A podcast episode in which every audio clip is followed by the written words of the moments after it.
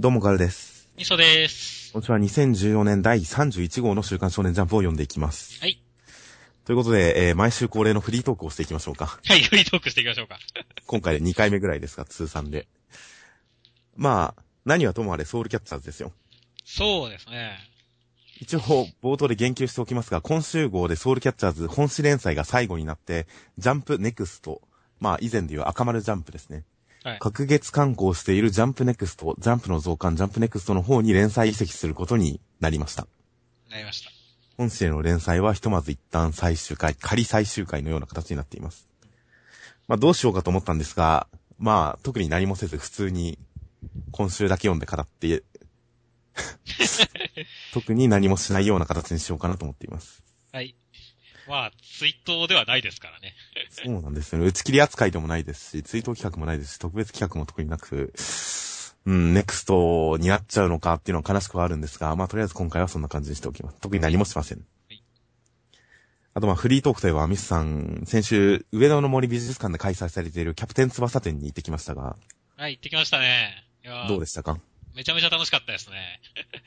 僕なんか完全にキャプテン翼世代ですし、あの、サッカーやってましたからね。やっぱり思い入れが深いですからね。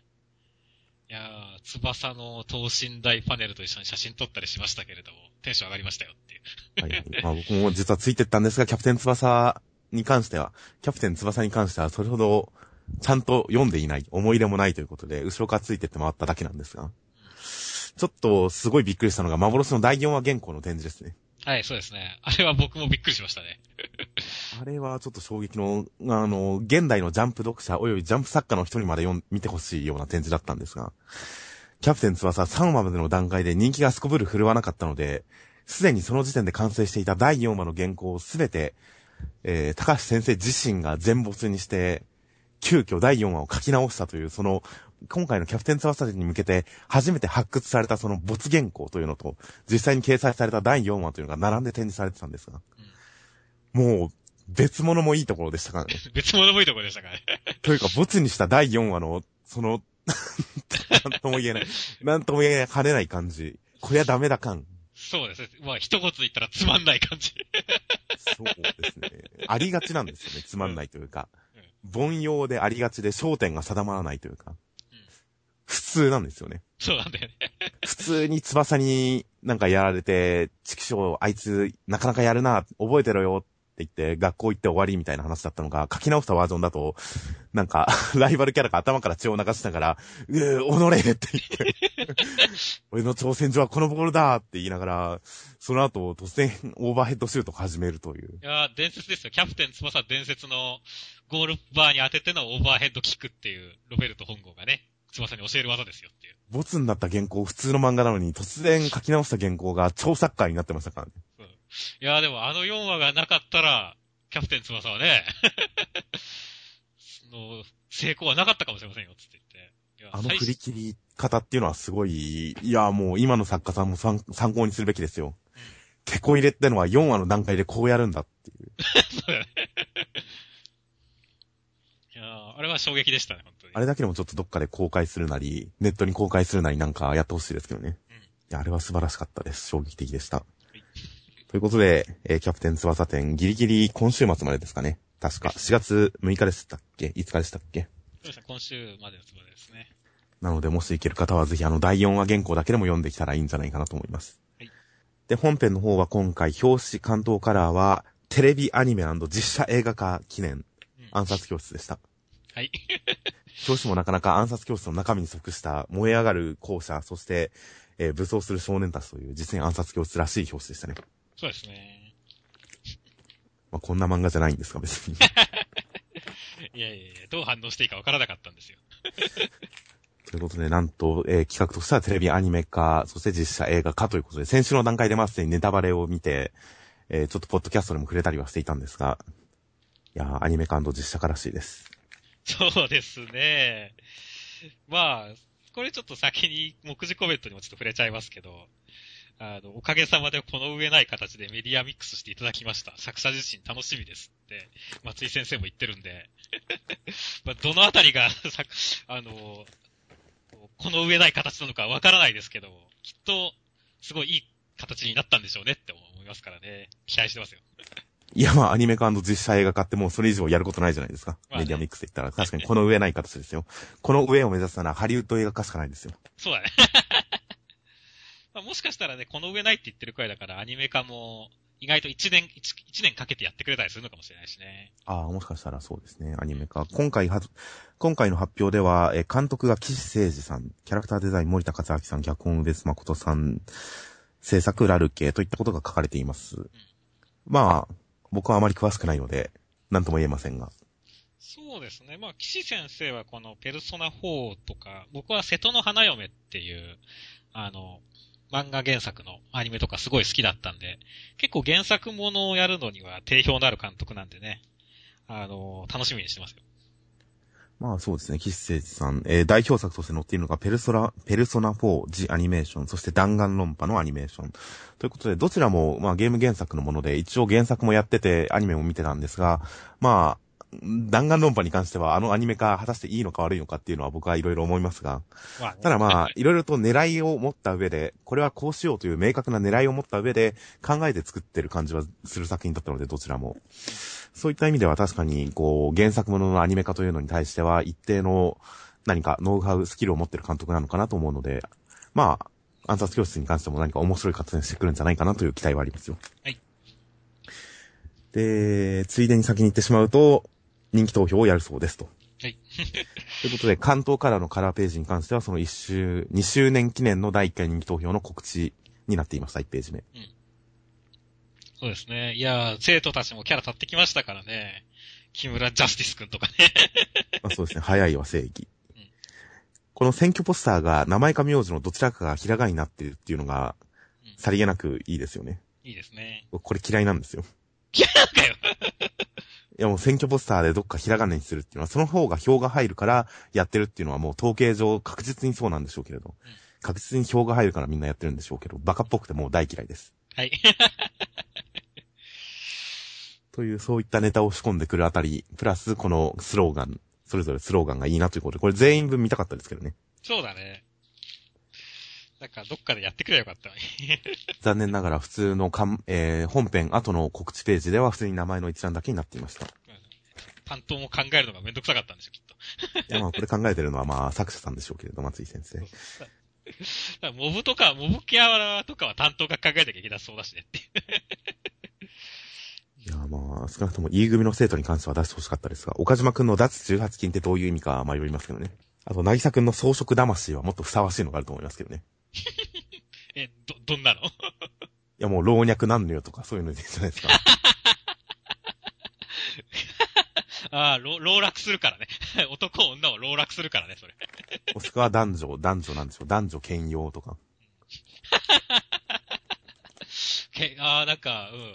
なんか、こう、危ない感じがしてですね、男女兼用。いいんじゃないでしょうか。ちなみにか、えーカラー拍子の方は今回、えー、えー、なんでしょう、アンチマテリアルライフルというか、巨大なライフルをカメラのように構えている映画撮影風の暗殺風景という表紙でした。まあ、実写映画ですからね。そうですね、実写映画化にちなんだ表紙になっていました。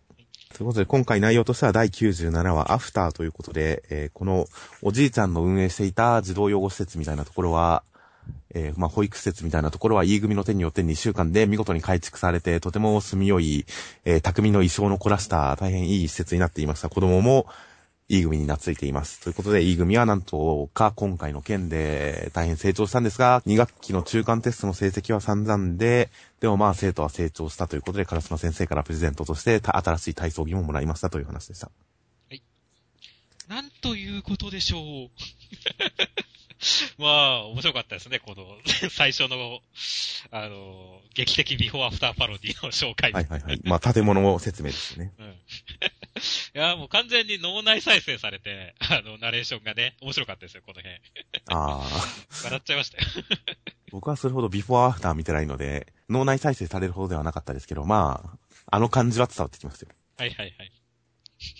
普通にうち母親が好きで見てるもんで。あーなるほどはい。まあ結構、この、なんでしょうね。設備に関してもちょっと突っ込みどころはありますけどね。明確にボケてるのは自転車のベルが入れ歯を使ってるとか、その辺は明確なギャグですが。これ子供がこの回転遊具で遊ぶと、車で自転車に充電されるっていう仕組みに関しては、僕の脳内であの、なんでしょう。古代風のファンタジーで奴隷が歯車を押され、押して回ってるあのイメージが、もっと回せ、ピシンっていう、あの感じで、あれを微笑ましくした感じだなって思ったんですけどね。その説明だと微笑ましくなってないよ。人間歯車だっていう印象でしたが。いやまあ、エネルギー効率悪そうだなとは思ったんですけどね。でもまあ子供たちも頑張ることでしょう、きっと。うん、まあでもこの辺の微妙さも巧みなんですよ。劇的ビフォーアフターの味なんですよっていう。まあまあ、ネタとしてギリギリ現実的な範囲内でうまくネタを持ってきた感じはあります。そして完全に出れてる桜ちゃんと。いや、もう完全に落としましたからね。ああ、もう内作は本当にどんどん垂らし込んでますね。そうそう。胸にナイフ刺さってますからね、ちゃんと。ああ、なるほど。確かにそう見えなくもないですね。渚くんにナイフを胸に突かされてるように見えなくもないです。ということで、桜ちゃんも大変懐いて、めでたしめでたしという形になりました。でそっからテストの件、えー、今回のこの2週間のロストがあった上で、じゃあテストどうするんだって何か、一案二案もしくはなんか、なんか何かしらがあるかと思ったんですが、特に何もなく、もうダメでしたって早い形でまとめましたね。そんなにだから重要視してなかったんだよね、テストはっていう。まあ確かにそういうことになりますね、結構。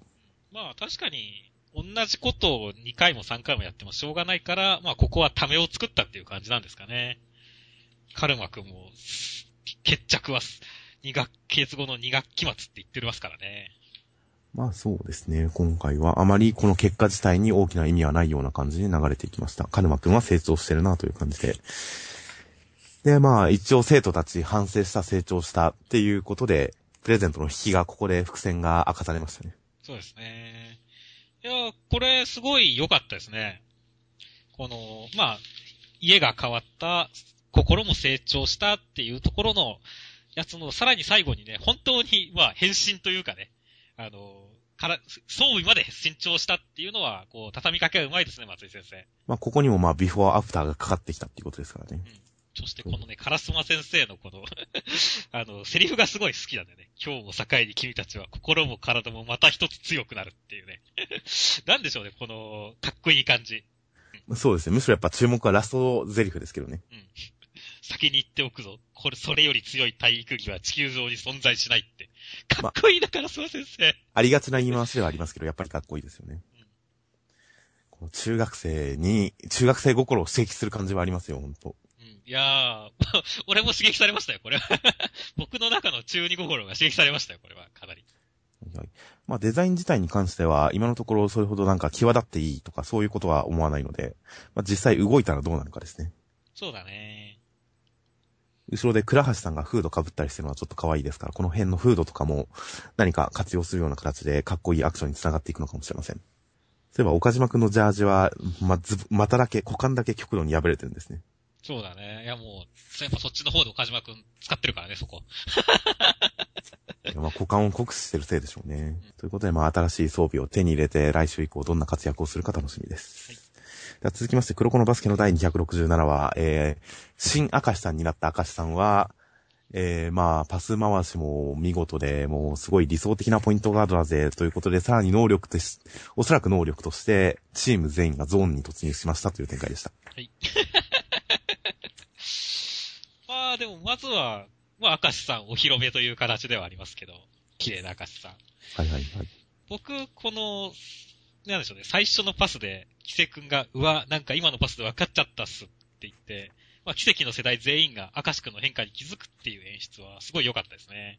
まあ、プレイ自体は立ち上がりゆっくりでしたが、チーム内で、チーム内でこんなの初めてっていうことですとか、あとやっぱり黒子相手に久しぶりだな黒子っていう感じですとか、このお披露目感はかなり強く出てていいですね。お披露目感がすごいですね。ちゃんと周りの解説も加わってますね。俺たちがいつも受けてきたパスっていうね。はい、はい。ってことはっていうね。今週の黒子のバスケ中身はもうすべてがすべて明石さんへのリアクションのみで成立してますからね。うん。いや、まあ、今回の主役は完全にし新明石さんだからね。いや、まあ正しいですし、必要な構成ですよ、これは。で、まあ気になっていた能力はまあ、5人全員ゾーンという。いやー、予測の範囲内にはあありましたけど、我々もちょっとそういう話してましたしね。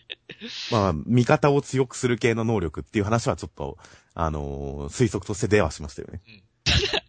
まあ、こうやって実際に5人全員ゾーンをちゃんと見せられると、うわーすげえ絶望感だって思いましたね。というかなんでしょうね。なんかちょっと笑っちゃったんですけどね、最後の見開きは。いや、僕もちょっと笑いましたよ。なんだろう、まゆずみくんまでゾーンに入ってるっつって言って。まあ、面白さの肝はやっぱ2箇所ですよね。一つは前住さんが、前住さんがゾーン入ってるっていう、その、うわーっていう興奮ですよね。うん前住さんがゾーン入ってるよっていう。プラス、ネブヤさんは何やってんのって。ボールまだ行ってないよ、大丈夫ってネブヤさんゴール下で両手上げてるっていう。このネブヤさん含めてちょっと笑っちゃうんですが。いやー、すごいよ。やっぱり、やっぱり明石くんはすごいよ、本当に。こう、なんだろう。すごい魅力はあるね、明石くんはやっぱり。いや、まあいいキャラですよ、本当うんただまあ本人曰く自分自身に関しては、ここから劇的に変わりはしないともう言っちゃってますから。となるとやっぱりこの5人全員ゾーンが新明石さんの能力で確定っぽいので、うんこの裏にさらに本当の能力がっていう感じもしないので、まあ今のところこれで明石さん、新明石さんの能力が出尽くした感は一応あるんですけどね。そうだね。まあ、この5人全員ゾーンの恐怖が示されるのは来週からだとは思いますが。そうですね。でもこうなってくると、明石さんがこれまでこう、セーリン側の唯一のアドバンテージであったチームプレイ感っていうのをもう明石さんが引き継いだっていうかもう明石さんが理想的にこなしちゃってますから。こうなってくると、もう、ソロプレイプラス対チームプレイみたいな構図が崩れてきたので、ここからさらに、まあ、鏡くん、おそらく第二のゾーン的なのに入るんでしょうが。これまでのゾーンはチームのためっていう、他人のためっていうのをトリガーにして発動してたんですが、こうなってくると、一体落山、このチームプレイの落山に対して何きっかけで、どういった対立軸で第二のゾーンに入るのかっていうのがちょっと読めなくなってるので、そうだね。まあ、その辺は注目ですね。どんな対立になっていくのか。いや、楽しみですね。ゾーンの極地対 5人ゾーンっていう。そうですね。いや、でももしかしたらこれに対抗するためには、セーリン側も全員やっぱゾーンに入らなきゃダメなんじゃないですかね。僕もちょっと思いましたけどね。フィールド上全員ゾーン。おあいつらシンクロしてるぜかける10っていう。そしてそれを解説するうちに解説陣もどんどんゾーンに入っていきますからね。ゾーンのバーゲンセールだな。ゾーンに入ることでゾーンを解説できるようになるっていう。ああ、すごいね。楽しみだな。いろいろ考えさせられますので、ひとまずは来週、落山5人ゾーンどうなるのか楽しみです。はい。では続きまして、ワンピースの第751話、えー、サボさんは活躍してます。そして、えー、ルフィはウーシーと共になんか乗り込んでいって、抜け穴だみたいなところに入るんですが、そこは行き止まりでした。後ろからドフラミンゴさんっぽい人が来ます。はい。という展開でした。いやまあ本当に、まずはサボさん、サボさん無双というかね。かっこいいですね、サボさん。まあそうですね。サボさんの戦い結構省略されるかもっとちょっと危惧してましたが、しっかり描かれてよかったです。そうだね。いやこの竜の爪もやっぱかっこいいですし。その後のね、このエースについて語るところが、こう、回想とか短いですけど、ちょっと泣けましたからね、僕。この辺はやっぱちょっと想像しちゃいますからね、この辺は。エースが死んだっていうのを受けて、暴れ狂うサボさんという。そそして、こう、あんな思いはって言って目を隠すっていうね。この辺はちょっとうるってきましたね。この辺はいい想像の余地だと思います、確かに。しかし、藤虎さんは、こんなところで隕石を落とすとかって結構無茶苦茶しますね、この人。いやまあこの切断されてるっていうのは、ちょっと予想の範囲外だったみたいですね。うん振らせた後で気づいたんですね。結構間抜けな人だね。いやでも、ちょっとわかんなくもないですけどね。あのーもしかしたらこれで鳥かごを突破できるかもしれないじゃないですか。あ、はいはいはいはい。そうだね。だとしたら一回は試す価値あった気がしますよ。まあ結果は大惨事でしたが。この二人のね、対決も、まあ、もしかしたらこの後書かれないかもしれないけど、そうですね。まあ十分なところまでは描かれた気がしますようん。この先はないかもしれません。ちょっと楽しみにしてます。そして、ルフィ側の方ですね。そうですね。結構みんな一緒になっちゃいましたからね、ルフィ側の方は。ああ、まあ確かに同じルートに乗りましたね。さらにそこに鍵持ちの、えー、鍵も合流してくるらしいという感じで。そうだね。お花畑に向かってというところで。ただ、ここで、あの、ジェットさんとアブドゥーラさんが 追ってるっていうこの謎展開っていうかいや、これはまあ、これ入り口っていうか、行き止まりらしいですから。何らかの罠が仕掛けられてるわけですよ。そうだね。となったら、その罠を解除するのは、この二人じゃないですか。まあそうだね。せっかくここで残ったしね。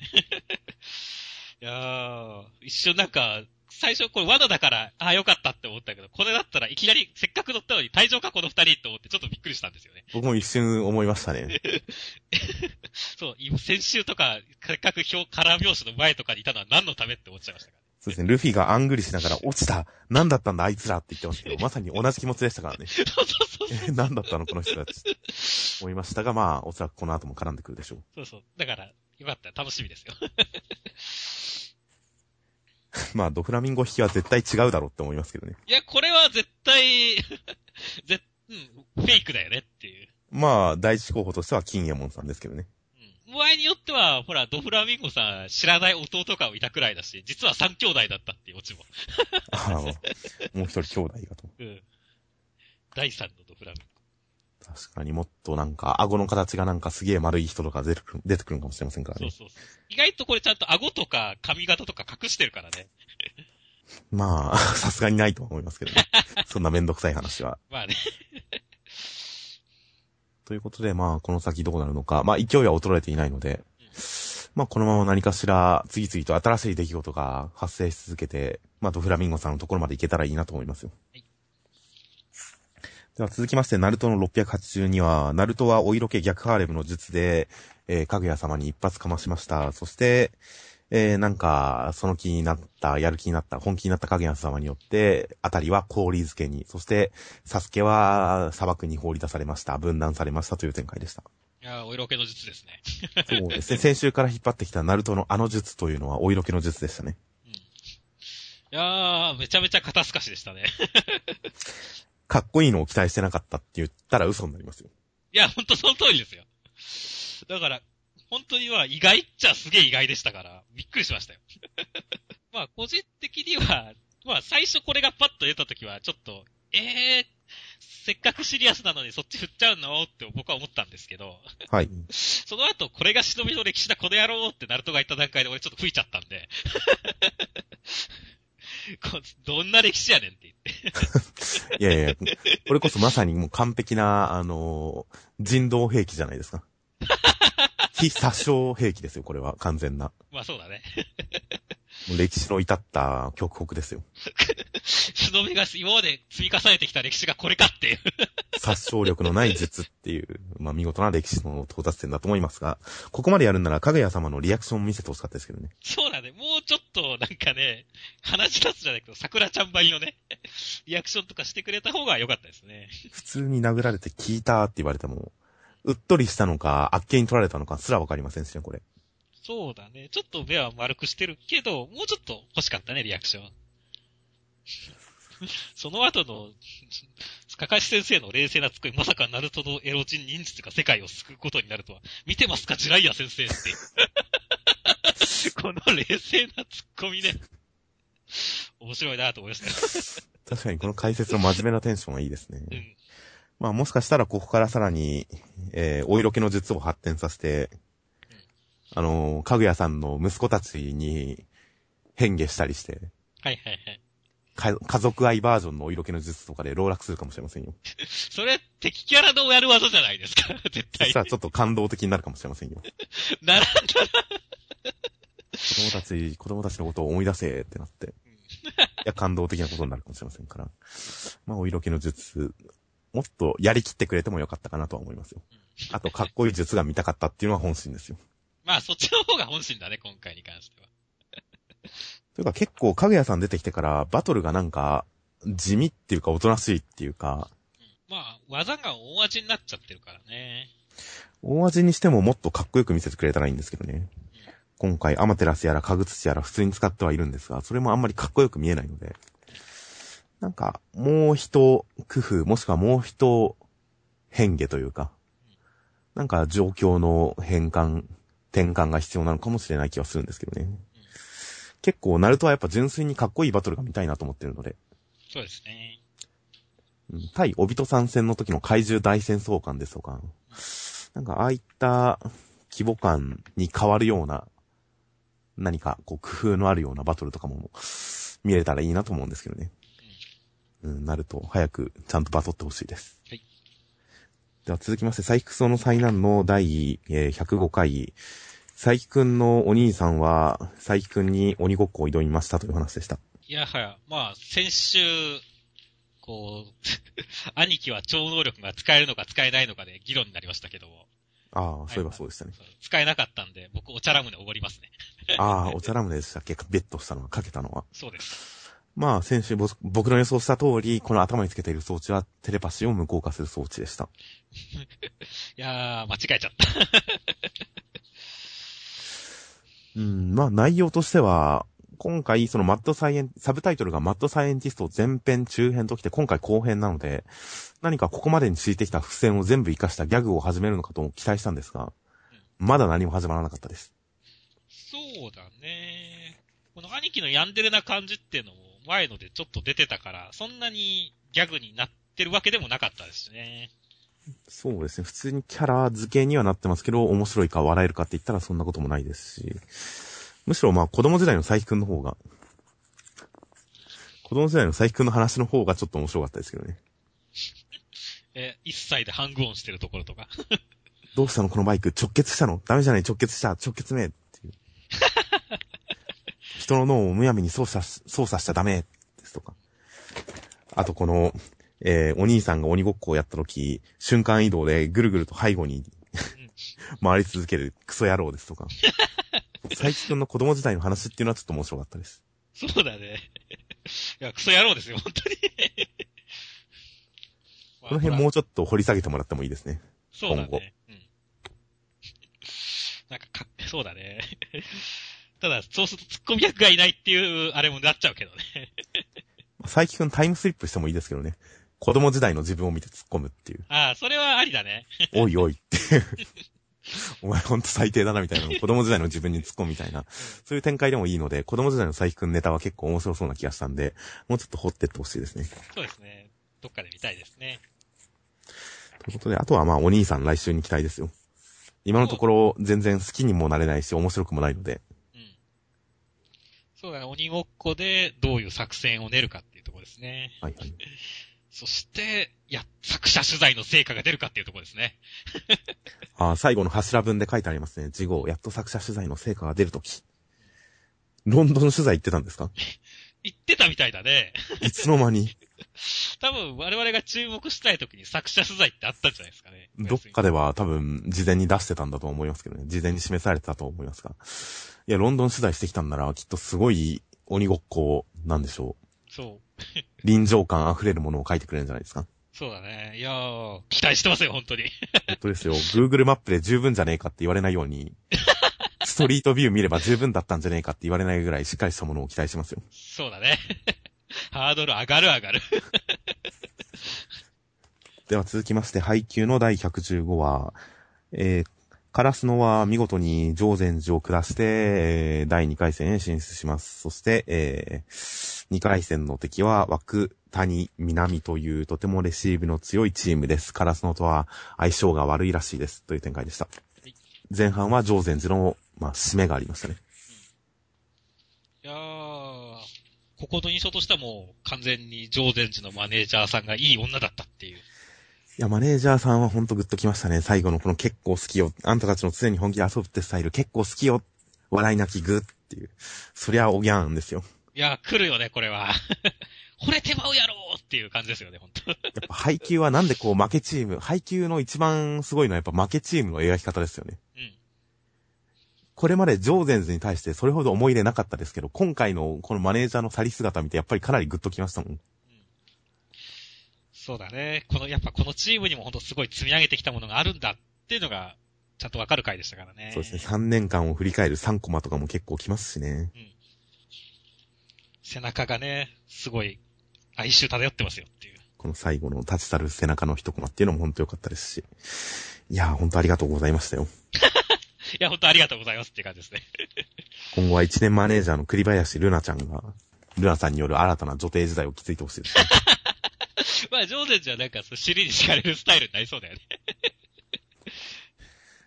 で、その後は、えー、伊達公のあの、なんとかさんが、ひなたくんに宣戦布告と。まあ、負けフラグ感がすごいですけどね。いやー、負けフラグ感すごいですね。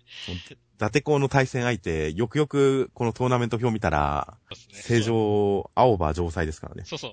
僕もこの段階では実は、伊達工業次戦うのかと思ったんですけど、トーナメント表を見て、青葉城西じゃんって思って、絶対無理ですね。絶対無理だと思いましたね。いやー、負けフラグだね。まあまあ、負ける前には負けフラグを立てるっていうのは大事なことですよ。それがドラマを盛り上げるんですよ。ということで、立派なフラグ職人でした。伊達さん、伊達工業さん。あとは、えー次の対戦相手、枠谷南高校の家族応援団の妹が可愛いということで。この、お父さんの、まあ、左側にいる子だね。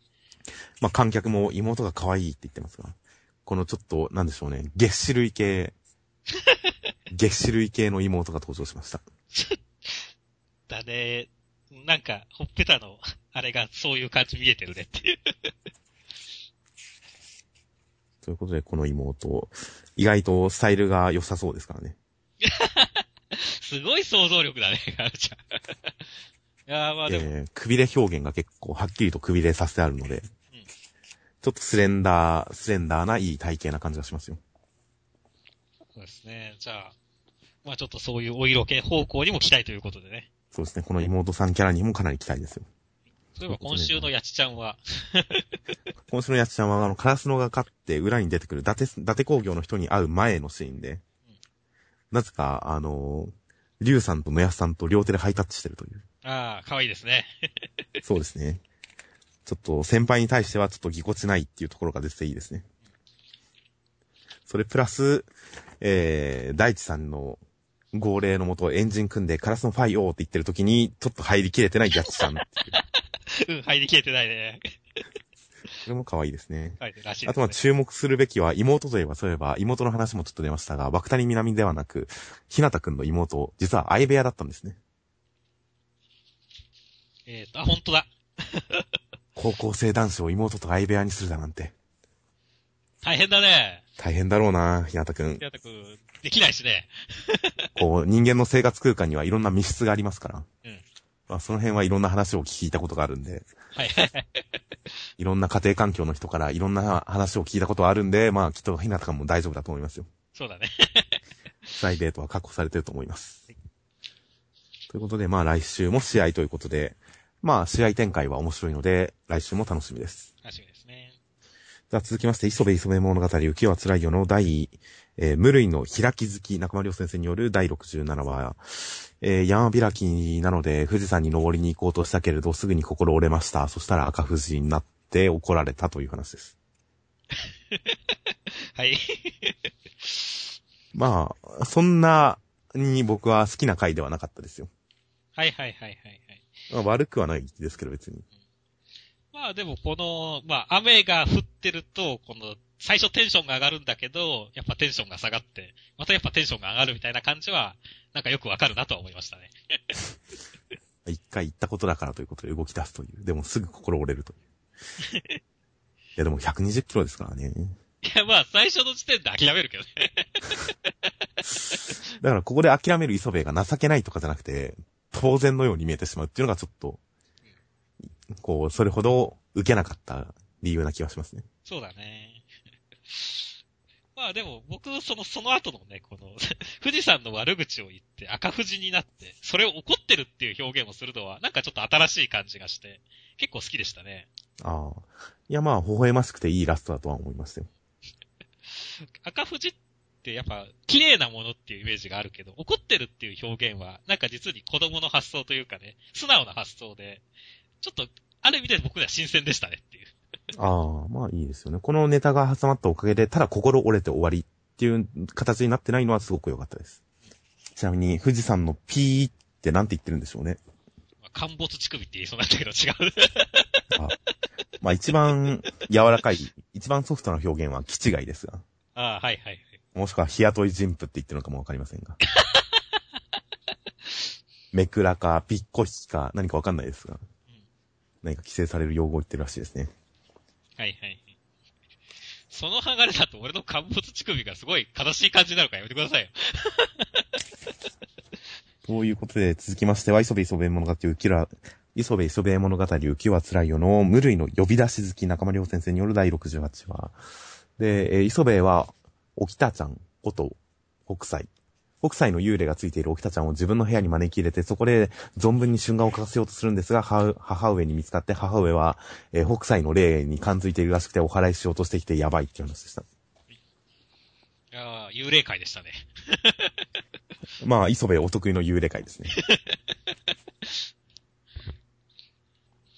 なんだろう、まあ、磯部犯罪っていう、ちゃんとね、冷静なリアクションが来ましたけれど、はいはいはい。お犬様にも言われてるからね。とうとう用途連れ込みやがったか、クズ野郎っつって。犬はそれまで普通に見てるんですけどね。突然母上に乗っかるっていう。いやーなんか可愛らしいですね、その、そう考えると。リアクションとしては。まあ、ちょっとこの感じ、今回のエピソードを読んで、沖田ちゃんと戯れる磯部って意外と美味しい立ち位置なんだと思いますよ。なんですか、幼女と触れ合ってる感じ？まあ、秘密を共有して、密室でこそこそ。そして周りからは犯罪者扱いという。そう、犯罪者扱いは美味しいの？いや、美味しいじゃないですか。実際に犯罪を犯してるわけじゃないのに犯罪者扱いという。いや、もう、ラブコメの主人公みたいなもんですよ。まあ、磯部の愛されキャラフリックから考えれば、まあ、主人公と言ってもおかしくはない。ラブコメのね。ということで、まあ、この二人の関係性ってなんか読んでていいなって思いつつ、母上怖くていいですね。こ の最後の、やっぱ、天井から出てくる母上怖いよね、これ。天井から出てくることに関しては普通ですけど。うんいつも通りですけど。うんこのもう問答無用に除霊しようとしてくる感じの、はいはい。この格上感。格上か。しかもちょっとでも北斎に感情移入してる人からすると殺されそうになってる感じですからね。いやー、北斎先生死ななくてよかったのか、これ。死んでますが、うん。成仏しなかったという。うん。沖田ちゃんがかわいそすぎるでしょ、これ。壁にめり込んでますからね。うん。沖田先生話さないからな。いや、北斎先生なんかうまいことを、バラ人形かなんかに取り付けないんですかね。ああ、このままだと、ちょっと沖田ちゃんが不幸すぎるからっていうことで。と思ったりもするんですが、まあ、なんとか、恐ろしい母上の手も逃れたということで、まあ今後の沖田ちゃんの活躍にも期待ですよ。うん。いや、本当沖田ちゃんが幸せになってくれることを祈っております。ですね。磯部にはオカルト漫画の側面がありますからねうん。母上の立場は大変重要ですよ。っていうか、今週のラストコマの沖田ちゃんとか普通に怖いからね、これ。まあそうですね。ということで、では続きまして、えー、センターポスターカラーでした。355万部突破、ジャンプコミック8巻発売記念超夏仕様両面ポスターセンターカラー、直撃の相馬となっていました。今回のポスターセンターカラーは普通にリバーシブル仕様でした。そうですね。表面が男の子。そして裏面が肉みちゃんですね。はいはいはい。あー、裏面、素晴らしいですね。いやー、確かに。まあ、1分の1サイズにはちょっと足りない感じはしますけどね。あー、ほんと、佐伯先生はちゃんとこれをこう下半身の方まで書いて、抱き枕カバーを作るべきですよって思いました。なるほど。個人的には、肉みちゃん、肉みちゃんよりかは、誰がいいですかね。うーん。キャラとしては田所ちゃんが好きですけど、田所ちゃんのなんか、露出の多い格好を書かれても、それで興奮するかって言ったらまたちょっと違いますからね。まあ難しいところですね。あー、肉みちゃんが一番ちょうどいいんじゃないですかね。いい人選だと思いますよ。ですかね。まあ確かに、確かに。エロ要因としては確かに一番安定したポジションかもしれませんね。名前が肉みだからね。あと、こう、ちょっとラブっぽいことに恥ずかしがるっていう反応をいつもよく見せてくれてるっていうのがいいですよね。うん他の人、こう、まあ、相馬の女性キャラ、それなりにお色気要素ちょっとあったりもしますけど、まあ、極性両サイドですとか、秘書子さんですとか、秘書子さんも前回着ぐるみからのお色気シーンを見せたりはしてくれましたが、やっぱこういうラブに対する羞恥心みたいなのを見せてくれてるのは憎みさんですからね、いつも。そうだね。そういう意味では、やっぱりサービスキャラとしては憎みさんが一本抜きに出てる感じは確かにしますね。まあ、言われてみればこのチョイスでいいのかもしれません。で、男サイドは男サイドでしたと。そうですね。ということで内容としましては、今回第76話で、えー、みまさかくん本当のクズ野郎でした。そして勝負は、秋の選抜というものに食撃も重なりました。食事の料理の道具をかけて勝負です。そして、えー、どうもみまさかくん、たくんと同じ材料を用意してるみたいですという展開でした。いやー、岩坂くんが、なんか、さらにクズ野郎度が増しましたね。というか、クズ野郎に見えるけど、実際どうなんだろうって思ってたら、本気でクズ野郎だったってことがわかりますね、今週。そうだ。相手に道具をかけさせて奪うっていうね。武蔵坊弁慶を気取ってるのかしらって。いや、ほんとその通りだよっていう。そして99本集めてるらしいですからね。うん。それ負けフラグなんだって思いましたけど、普通に。いやー、ほんとそうなんですよね。あの、先週僕、あの、ね、こう、ガルちゃんが、たくみくんが勝つんじゃないかみたいなこと言ってましたけれども、今週のを見てて、あまりにも今坂くんがクズ野郎な上に、100本目で勝負して負けるってすげえ負けフラグだなって思いましたから、ほんとたくんが勝ちそうな感じになってきちゃいましたね。まあ、小物感にも繋がってますしね、宮坂くんに関しては。この敬意のなさっていうのは小物感にも繋がってますし、これが98本とかだったら完全に勝ちフラグだったんですけどね。そうそうそうそうそう。100本目でね、相馬くんと戦うっていうのは実に、そのままだからねっていう。また微妙に勝ちそうな、微妙に手強そうな演出がところどころにあるのも含めて負けそうな感じがするんですよね。うん、まあでも、直撃に至るっていう流れはちょっと予想外でしたけど、面白いなと思いましたよ。たくみくんがね、まあ、相手から直撃をくら受けるけど、こっちからもなんか、決闘の作法をやるところもかっこいいですしね。盛り上がってますよ、本当に。そうですね。いやもう、匠くんの勝負なんてもう正直かませ犬になることしか思ってなかったですが。うん。いや、こんなに匠くんを持ち上げる展開になるとは思わなかったんで。いや、ここまで築き上げてきた匠くんの好感度がここに来て十分ドラマに発揮されてる気がしますよ。いやー、たくみくん勝ってほしいですよ、本当に。買ってほしいですね。勝負内容としては宮坂くん同じ材料を用意してるらしいが、これはという、勝利特化型料理人らしいですが。まさか、コピー、コピーというよりかは、あの、キセくん型のコピーというよりかは、あの、何でしたっけ、ハイザキさんの、あっちの、奪ってちょっと変アレンジ加える系のコピー能力なのかなと思ったりしますけどね。そうだね。うん、相変わらず、初期の相馬はちょっと最後の一コマでいろいろ考えさせられて、先の展開を気にしちゃうような引きになってて面白いです。いや、面白いですね。いや、これ本当どっちが勝っても面白い展開ですからね。はいはいはい。楽しみです。ちなみに今回お題デザートらしいですが、これまでのお題、お弁当ラーメン、ハンバーガーって来た時に、あの観客の席の誰かが、このお題ってもしかしてって言ってましたが、デザート？デザート？あれ？っていう。いや、なんかジャンクフード系なのかなと思ったんですが、一瞬。ファーストフード系なのかなと思ったんですが、デザートって来るとよくわかんねえなとなったんで、今回のお題、果たして何だったのか、ちょっとその辺も気になってます。では続きまして、えー、日の丸相撲の第6話、えー、内容としましては、ダチ公は牛尾くん以外、えー、ゆうまさんも大関さんも弱すぎて話になりませんが、牛尾くんがカツを入れて何か相撲に勝つ方法を教えてくれるらしいです。という展開でした。いや、まあ、この二人が負けちゃう展開っていうのはまあ予想通りというか、な感じでしたね。まあ自然な流れではありますよね。でまあ、ゆうまさんがここまで弱いってのはちょっと期待外れですが。もうちょっと前線してくれそうな感じだったんだけどね。ちょ、このって言っておって負けるしねって。負けることに関してもなんかちょっと陸付けが欲しかったですけどね。あれ、何々がよくわかんないとか。こいつこう見えて意外とこうじゃねえかとか。なんか負けることに対して陸付けが欲しかったですけど、ゆうまさんに関しては。完全に相手舐めてるからね、西高とか。まあそうですね。うん、大関さんも今回の見せ場は倒れた時のケツ丸出しぐらいしかなかったですからね。そうだね。ケツ丸出しって、別に丸出しじゃないよ。丸出しではないですが。うん。まあでもね、この辺は結構、その、まあ、こうありきたりな展開ではありますけれども、このね、日の丸くんがね、ちゃんと勝つ入れて、結構ね、いいこと言って、で、しかも全員に、こう、なんでしょうね、残り試合全身、全戦全勝で決勝トーナメント勝ち上がるとかって宣言したりするあたり、でもこれもちゃんとね、日の丸くんのキャラクターに即したもんでありますし、主人公の性格の良さっていうのがなんか、ちゃんと王道展開にしてる感じなんで、まあ別に全然悪い印象はなかったですね。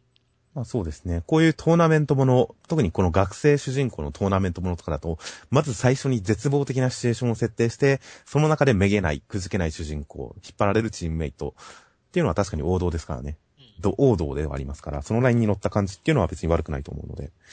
ただまあ前回の展開、そして今回の展開ってなって今こうなってるっていうのを考えると、ちょっと話の展開がすげえゆっくりだなとも思うんですけどね。はいはいはいはいはい。もう倍の速度でやってくれていいんですけどね、個人的には。なるほどね。まあ、今週、その日の丸くん、牛尾くんの勝つが一応盛り上がりどころですが。これもちょっと、これだけだとちょっと弱いので、もっと盛り上がれるところまで毎週引っ張っていけたらよりいいのかなと思ったりもします。ちなみに今回、えー、先ほど大関さんのお尻しか今回見せ場がないという話をしましたが、まあ、デブのケツに対する川田先生の執念のようなものを感じますが、僕は。こだわりを感じますが。うん。それと同時に今回気づきましたか、ミスさん。今回西、西上高校の3人。西上高校の3人が並んでいる駒うん。乳あ、首が。乳首があるんですよ。そうだね。先週、乳首がないじゃんって言ったのが、ここで復活ですね。どう読んでもこの駒しかないんですが、この駒にはあるんですよ、乳首が。ど、どういうことだってばよ。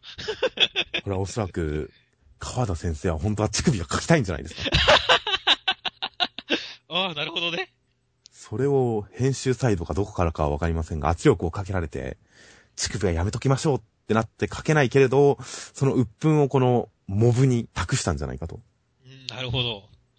ささやかな抵抗なわけですね。俺は別に乳首を無視してるわけじゃないんだよっていう。それをこの西上の駒に託しているんじゃないかと思うので。そ、そんな裏エピソードが。いや、僕はこの西上高校の駒に乳首があったことを忘れませんよ、今後。そうだね。乳首にもじゃあ今後も注目していきましょう。川田先生からのメッセージですよ、これはかな確実に。なわけねえだろ。と思いますけど、まあ、はい。い やいやいや。だって、だないとここだけに乳首がある理由が説明できないですから。うんということで、来週もその辺も含めて、まあ、期待しています。はい。では続きまして、トリコの、えー、第282話、えー、養殖会のところでエアを取るために4手に分かれて移動します。そして、えー、トリコたちの向かった先には、えー、なんか、ヤオウの一人が、馬王ヘラクレスさんがいて、まあ、エアを取りに行く前に挨拶に行きます。カエルのマッピーさんは、生贄になって死んじゃうかもしれません。という展開でした。ですね。まあ、養殖三重視とともに、エアを目指すという展開ですね。はいはい。4手に分かれるっていうことに対する説得力が正直そんな感じなかったですけどね。うん、一緒、一緒に行っても同じやろと思いましたけど、ね、そう、一緒に行った方が生存率高いだろうと思いますけどね。そう、特に四天王なんかそれぞれが補完し合う関係だしねっていう。しかも最後は諸君ってことですからね。それはチート諸君である小松くんいないと他のルート大変、大変なんじゃと思いますけど。ああ、でもまあ、ばらける展開がやりたかったんでしょう、島部はどうしても。そうだね。まあ、これがどう繋がっていくかっていうのは、まあ、今後の、まあ、芝部の、まあ、実力、あの、展開、考えてる展開を期待しましょうっていうことですね。まあそうですね。別れた、別れ別れになったっていうことは、それぞれのエピソードが重なる瞬間ですとか、合流の瞬間っていうのに、まあドラマが生まれますから、そのあたりの展開も楽しみではあります。そして、まあ、本当今回は、でも、トリコたちのところが、バオヘラクレスを通るっていうところがやっぱ一番、びっくりどころですね。まあそうですね。前半完全に説明メインでしたが、やっぱ終盤のそのヤオウの一人、えー、馬王ヘラクレスさんっていう展開に結びついて、一気にテンション上がって、今週の話終わりましたから。単なる説明会で終わらなかった。一気にテンション上げたっていう、この展開は、いやー、やっぱり良かったですよ。特にね、ヤオウに関しては、その前に足跡だけでみんなびっくりしてるくらい、ね、ちゃんとした引きがありましたからね。はいはいはい。あとこの見開きの馬だらけ世界もいいですしね。雲に隠れて上が見えないっていう表現はいいなと思いましたよ。スケール感を表す手法として、これはなかなか、あのーか一般的な感じというか、ありがちな感じはしない、マンネリ感のない表現だけど、すごく伝わりやすくてかっこいい、いい表現だと思いましたよ。他のね、子供たちみたいなのがいるっていうのもいいですよね、これ。さらなる対比としてありますからね。はいはい。一番ちっちゃいやつでももう巨大なんですけどね。うん。そして、まあ、あれだね。マッピーさん、生贄展開ですね。この展開はまあ確かにね、エアを取りに行くのに、大陸の食を、をこう、に黙ってるわけにはいかないっていう、あと大陸の王者に黙ってるわけにはいかないっていうのは、まあ、理屈としては本当よくわかりますからねっていう。まあそうですね。えーその上で、だから僕は結構このトリッコがどういう選択をこれで取るかっていうのはちょっと楽しみにしてますからね。結構、いや、生贄なんかよくねっていう少年漫画的展開もありますし、こう、自然の摂理に従ってマッピーさんを差し出すっていう展開もあり得ると思いますんでね。まあないと思いますけどね。ないかな？俺は意外とトリッコはそういうのやりそうな雰囲気もあるんだけどな。いやー、少年漫画でそれはなかなかないんじゃないですかね。いや、最終的に生贄として捧げる展開になってもトリコは反対すると思いますよ。待てって言うけど、マッピーがこれでいいんだって言って、ゲロゲロって言っちゃうんじゃないかと。そういう展開になるかも、あるかもしれませんが、トリコはまあ反対するとは思いますよ。それが成功するかどうかはさておき。はいはい。まあ、果たしてどうなるのか、どういう展開になるのか、果たして馬王さんはどんなリアクションを取るのか、まあ大変期待です。そうですね。カエル一匹じゃ足りないって言いそうだけど、言いそうですけど。では続きまして、センターカラー、週刊ヤングジャンプで大好評のダークファンタジー出張掲載、テレビアニメ放映記念特別読み切りセンターカラー、東京グール、ジョーカー、石田水先生となります。で、まあ、完全に今読み上げた通りで、週刊ヤングジャンプで好評連載してるのがテレビアニメになるんで、まあ、出張して特別読み切りですという内容です。まあ内容はなんかこの、えー、人食い人間に紛れて人を食うグールというのを、を対峙する的な捜査官がいます。頑張ってます。活躍してますという話です。はい、そうですね。いやはや、まあ、番外編なんで紹介会として正しいかどうかわかんないですけど、一個のエピソードとしてはちゃんと面白かったんでよかったですね。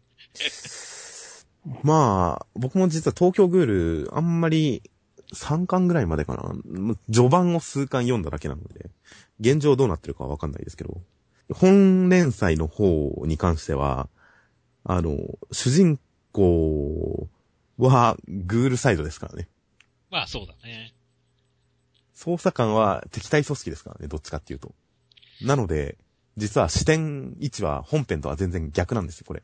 まあでも、僕なんか、まあ東京グールは、あの、単行本で僕も読んだ派ですけども、はいはいはい。最初東京グールって、こう、まあちょっと話題になったから読んだんですけど、その前の印象って、なんかもっと世紀末チックで、なんでしょうね。あの、ハウス・オブ・ザ・デッドみたく、グールが徘徊する街を少年少女たちがなんか、あの、サバイバルで生き残っていくような物語なのかなとか思ってたんで。そういった意味では、これで読んだ人も、まあ、そういう話じゃないんだとかって言って、イメージがしはちゃんとわかりやすくなってるんで、そういった意味では良かったんじゃないかなと思いますけどね。うーん、まあ、完全に何も知らない人向けのフックとしては、まあ、ありかなとは確かに思いますね。まあ、あとはまあ、読み切りとしては、ごくごく無難な内容な気もしますし、ちょっと物足りないですけどね。はいはいはい。インパクトというか、癖というか、そういう意味ではちょっと物足りない感じもしますが、まあでもで、少年誌の段階で、結構やれるところのこの、まあ、グロい感じですかね。もう少年誌でやれる範囲で結構頑張ってるとは思うんですけどね。スタイリッシュさも出てますし、いいと思いますけどもね、僕は。う。グロい感じはほぼない気もしますけどね、今回は。まあその、首吹っ飛んだりとかね。あの、バラバラ殺人事件っぽくなるっていうのは、どうなんでしょうね。最近だと、まあハンターハンターがあるからな。黒いとは言えないのか。まあ相手がかぶ仮面を被ってますし、人間じゃないっていう設定ですし。まあそんなグロくもないとは思いますが、一応内容的にはまあ、結構薄味な感じになってはいますけど、まあ、このグール系の一体誰がグールかわからない、実はお前だったのか、こっちの痴漢だと思ったら被害者の方がそうだったのか、みたいな、グール誰だ系の展開っていうテンプレは結構、その辺でらしさはあるかなとは思うんですが。まああとは結構、まっとうな感じかな、という。そうですね。まあ、これで興味を持った人は、ぜひ、東京グール、単行本でもいいですし、アニメでも見て、アニメも見てくださいっていうことですからね。まあ、もっと深い感想に関しては、東京グールをしっかり読み込んでる人に語ってもらったらいいかなとはい思うので、ネット上で誰か語ってるんじゃないでしょうか、きっと。はい